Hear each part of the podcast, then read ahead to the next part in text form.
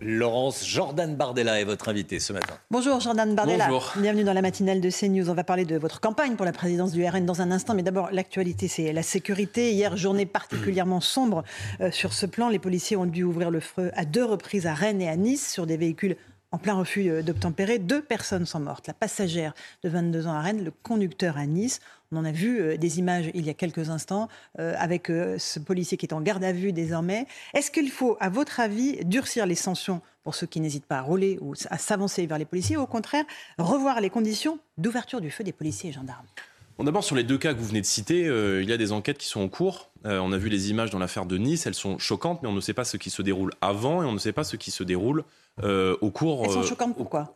Elles sont choquantes à partir du moment où vous avez vous avez un décès, les images sont toujours choquantes. Maintenant, c'est à la justice et c'est à l'enquête, en l'occurrence à l'IGPN, de déterminer ce qui s'est passé. Ce qui est clair, c'est que le cancer de euh, l'insécurité est en train de s'étendre aujourd'hui sur tout notre territoire et que les Français doivent bien prendre conscience que le pays est aujourd'hui en train de basculer. Il y a un policier qui est blessé tous les 15 minutes dans notre pays, un refus d'obtempérer toutes les 2 minutes et la police est aujourd'hui devenue une cible pour beaucoup de délinquants, de criminels qui sont récidivistes et qui présentent toujours et systématiquement le même parcours. Donc notre pays est aujourd'hui en train de basculer, les policiers sont attaqués, on voit que tous les jours dans notre pays, et les images de cette dame de 89 ans qui a été agressée à Cannes sont extrêmement euh, choquantes. Et son visage rempli de coups qui a, ému des millions de Français, tout comme le témoignage de son fils, et le visage de toutes ces victimes de l'ensauvagement de notre société. Vous apportez votre soutien total aux policiers, on est d'accord, euh, que ce soit à Nice ou à Rennes. Euh, il y a un hashtag qui fait florès sur les réseaux sociaux, la police tue. Les insoumis, notamment, euh, David Guiraud, il estime que la France connaît une épidémie de morts.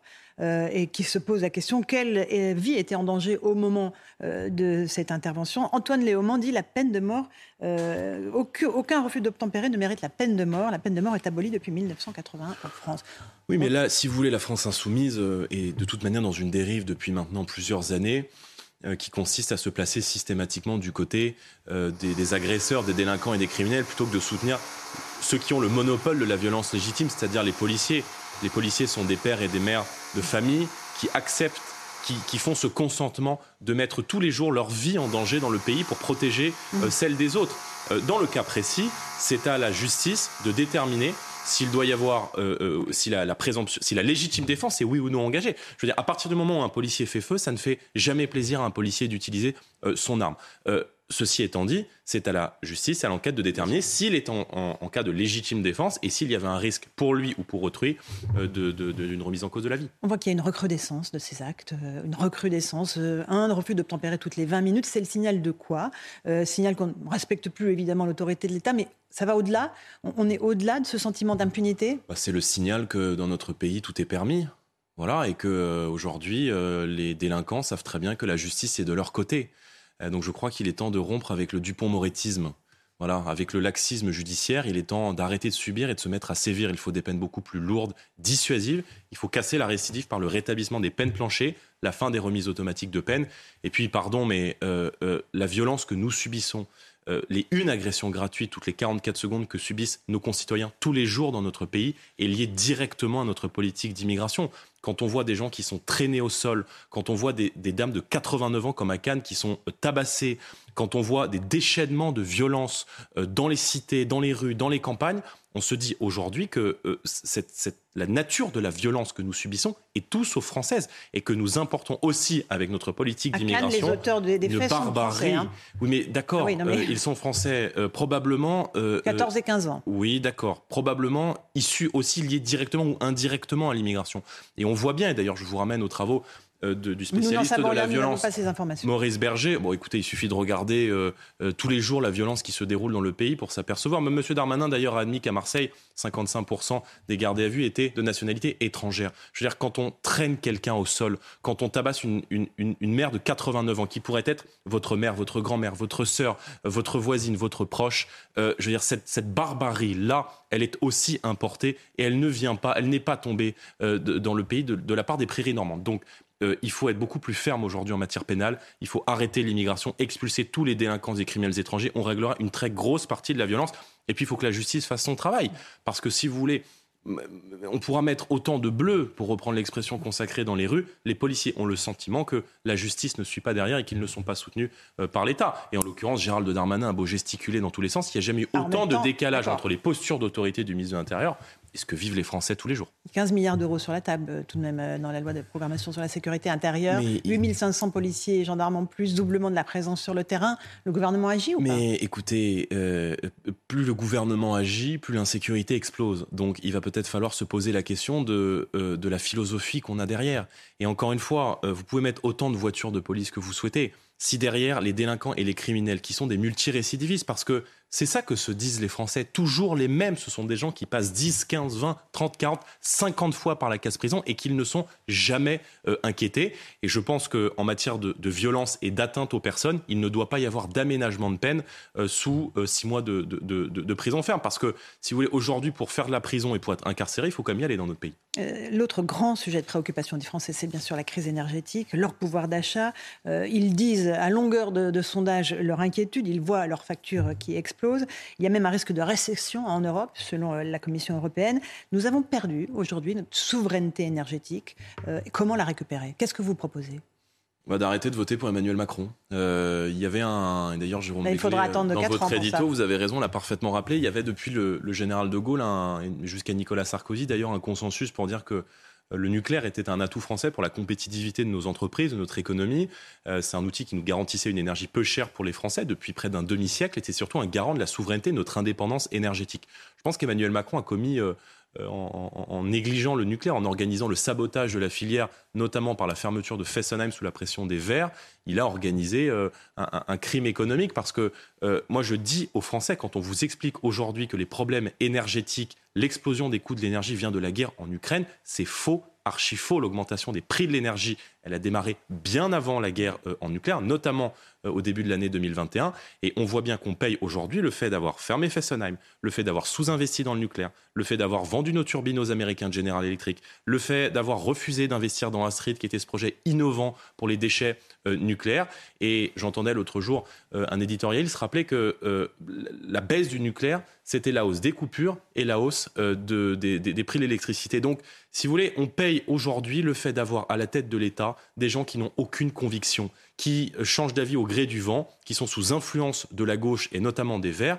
Et Emmanuel Macron promettait, je m'en souviens, en 2007, de libérer, de libérer il va les énergies. un programme nucléaire. Hein, il, promettait de hein. libérer les énergies et il termine par rationner l'électricité. Oui, mais je veux dire, le nucléaire, si vous voulez, c'est pas euh, je, veux dire, ça, ne se, ça, ne, se, répare pas en 24 heures. Je veux dire, le nucléaire, c'est des années d'investissement. Et nous proposons, nous notamment, un plan ambitieux en matière de nucléaire. Je pense que c'est le coût d'une énergie beaucoup plus propre. C'est la construction de 20 nouveaux réacteurs d'ici 2040 euh, pour permettre, euh, euh, je dirais, à la France de, récupérer sa souveraineté et de reconquérir sa souveraineté, sa souveraineté nationale en la matière. Vladimir Poutine a haussé le ton hier, alors que l'Europe redoute les pénuries pour cet hiver. Il proteste contre le plafonnement du prix de, son pétrole. Il dit si c'est ça, je coupe tout, tout l'approvisionnement en hydrocarbures. Il, impose une nouvelle fois ce qu'il veut. C'est lui qui dicte sa loi ou est-ce que nous avons des moyens de rétorsion avec un nouveau train de sanctions contre lui? Écoutez, moi, ce que, je, note et ce que je constate, ça a beau déplaire à certains, mais c'est que euh, les sanctions énergétiques, il y a des sanctions qui fonctionnent notamment sur le, sur le secteur bancaire, sur l'exportation de semi-conducteurs, mais il y a aujourd'hui, euh, euh, en matière énergétique, des sanctions russes qui renforcent incontestablement le régime de Vladimir Poutine. Je veux dire, les exportations d'hydrocarbures de la Russie ont augmenté de 40% depuis un an. Ils ont moins de produits à vendre, mais ils les vendent beaucoup plus cher. Et euh, leur excédent commercial a doublé par rapport euh, euh, au mois de février 2021, soit avant la guerre. Donc, je veux Emmanuel Macron a fanfaronné, souvenez-vous des déclarations de M. Le Maire, on va effondrer l'économie russe, on va mettre l'économie par terre. On s'aperçoit aujourd'hui qu'on se prend les sanctions russes en plein boomerang et qu'à partir du moment où vous êtes en situation de dépendance, eh bien, c'est M. Poutine qui décide si oui ou non il laisse ouvert le robinet. Ça peut mettre notamment l'Allemagne dans une situation extrêmement difficile. Donc, il faut là encore reconquérir notre souveraineté et je, veux dire, on nous met dans des situations extrêmement délicates. L'enjeu est de sauver l'hiver et de sauver surtout euh, l'hiver, euh, l'hiver prochain. Et il faut que le Parlement se réunisse rapidement. Marine Le Pen demande à ce qu'il soit réuni d'urgence pour étudier toutes ces questions. Écoutez, ce qui est clair, c'est que euh, les Français aujourd'hui se demandent comment est-ce qu'ils vont faire pour régler la facture d'énergie cet hiver. On sait qu'il y a des blocages qui sont prévus sur les prix, mais à des prix extrêmement élevés.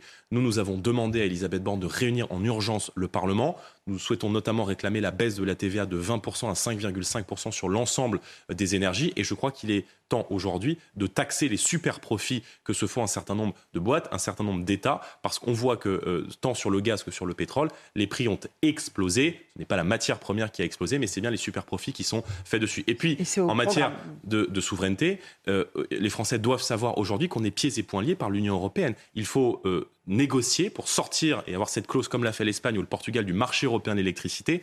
Aujourd'hui, les prix de l'électricité sont adossés au prix du gaz. Or, 90% de l'électricité française n'est pas faite à partir euh, de gaz. Donc, on voit bien que quand le gaz augmente, l'électricité augmente, et c'est la France qui est perdante. Euh, il faut donc organiser la sortie de, cette, de ce marché, comme l'a fait d'ailleurs l'Espagne et le Portugal qui achètent. Oui, d'accord, mais c'est à nous de le proposer dans l'opposition. Lui, le pouvoir, c'est à lui de le faire. Or, il ne le fait pas. L'Espagne, le Portugal projettent sur les six prochains mois une baisse de 30% de, la, de, du prix auquel ils vont acheter l'électricité. Vous êtes donc candidat à la présidence du Rassemblement national, dont vous assurez l'intérim depuis septembre 2021. L'élection, ce sera le 5 novembre. Vous incarnez quoi Le RN des villes face au RN des petites villes euh, que représente Louis Alliot, qui est votre adversaire dans cette compétition? Non, pas du tout. Je, m'inscris dans la continuité de, ce qu'a fait Marine Le Pen. Elle a, récupéré le mouvement, a été élue présidente du mouvement en 2011 pour en faire un grand parti de, gouvernement. Moi, je pense que euh, notre parti est aujourd'hui aux portes du pouvoir.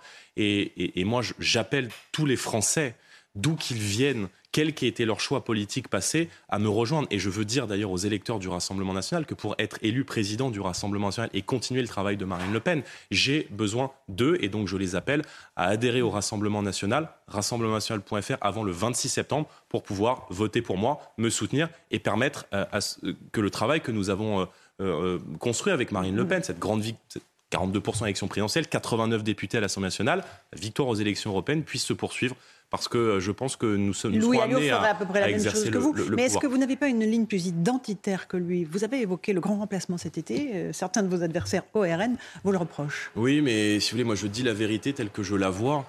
Euh, voilà, vous savez, euh, avoir 20 ans dans la France des, de, de 20-25 ans dans la France de 2022, c'est pas avoir 20-25 ans dans la France des années 60. Et je pense que les parents et les grands-parents qui nous écoutent ce matin euh, peuvent ressentir cela. Donc vous pensez que le grand remplacement est à l'œuvre dans notre pays bah, Écoutez, quand on a mon âge aujourd'hui, dans beaucoup de territoires, euh, on, meurt pour un regard de travers, euh, on modifie la façon de s'habiller quand on est une femme parce qu'on craint d'être agressé, euh, on peut craindre d'être interpellé, agressé, harcelé dans les rues à n'importe quelle heure du jour et de la nuit.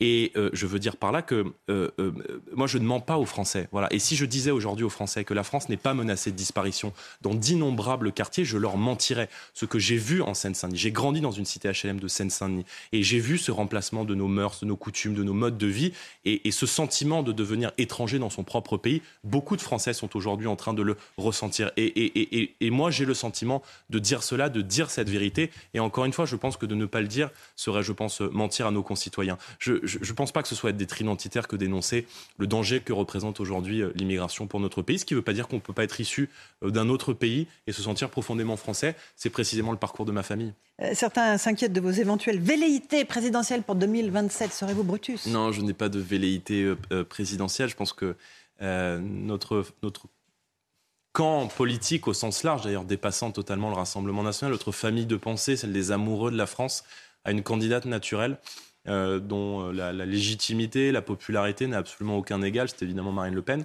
je sais ce que je lui dois, je serai toujours à ses côtés. Quant à sa candidature en 2027, c'est évidemment elle qui, euh, qui prendra, cette, qui prendra Mais la décision. si elle n'y va pas, ce sera vous, logiquement. Je, je, ne sais pas si ce sera moi logiquement, mais je souhaite que ce soit elle. En tout cas, c'est elle qui prendra euh, la décision. Euh, je ne perçois pas la politique comme un moteur personnel. Ça fait maintenant dix ans que je suis engagé. mais vous ne faites que ça, vous n'avez jamais fait que ça. Mais oui, mais parce que c'est un, c'est un engagement, si vous voulez voter. Je, moi, j'entends cette critique qui est faite parfois à certains, certaines personnes qui choisissent l'engagement. Mais vous savez, quand on vote la loi, quand on écrit la loi, quand on rédige la loi, quand on est parlementaire, quand on exerce des responsabilités, vous citiez Louis Alliot, qui est maire d'une ville de 120 000, 000 habitants, on a beaucoup de maires. On s'apprête dans cinq ans à prendre la tête du pays. Euh, je veux dire, ça, n'est pas un passe-temps, ça n'est pas un hobby, c'est un engagement à temps, plein. Et, et, moi, je me sens tenu par, par ce lien d'affection avec les millions de Français qui, qui, ont de plus en plus de mal à boucler les fins de mois, qui se sentent en insécurité dans le pays et je pense qu'ils attendent beaucoup de nous. Un tout petit mot sur le Conseil national de la Fondation, inauguré ce matin par Emmanuel Macron, boycotté par les oppositions, euh, le RN n'ira pas. Ça sert à quoi? Euh, mon avis, il n'y a pas grand-chose, pour être très honnête. Je pense qu'Emmanuel Macron, euh, qui, a bien senti que l'Assemblée nationale a été rééquilibrée par le vote des Français, a fait rentrer massivement le Rassemblement national, essaie de contourner euh, le, fonctionnement logique des institutions, que ce soit le Parlement français, le CESE, pour monter des gadgets. Donc moi, je ne souhaite pas participer au plan com d'Emmanuel Macron. Et nous aurons l'occasion à l'Assemblée nationale de faire connaître nos mesures pour rendre du pouvoir d'achat aux Français, pour leur rendre leur pays, surtout pour leur redonner espoir que, euh, et leur dire que l'avenir du pays sera ce qu'ils en feront. Donc moi j'appelle tout le monde à s'engager, à leur dire qu'on est en train de construire aujourd'hui peut-être la plus belle des victoires, celle qui rendra aux Français euh, le pouvoir et leur pays dans quelques années. Merci Jordan Bardella d'être revenu ce matin dans la matinale. À vous Romain Desarmes pour la suite.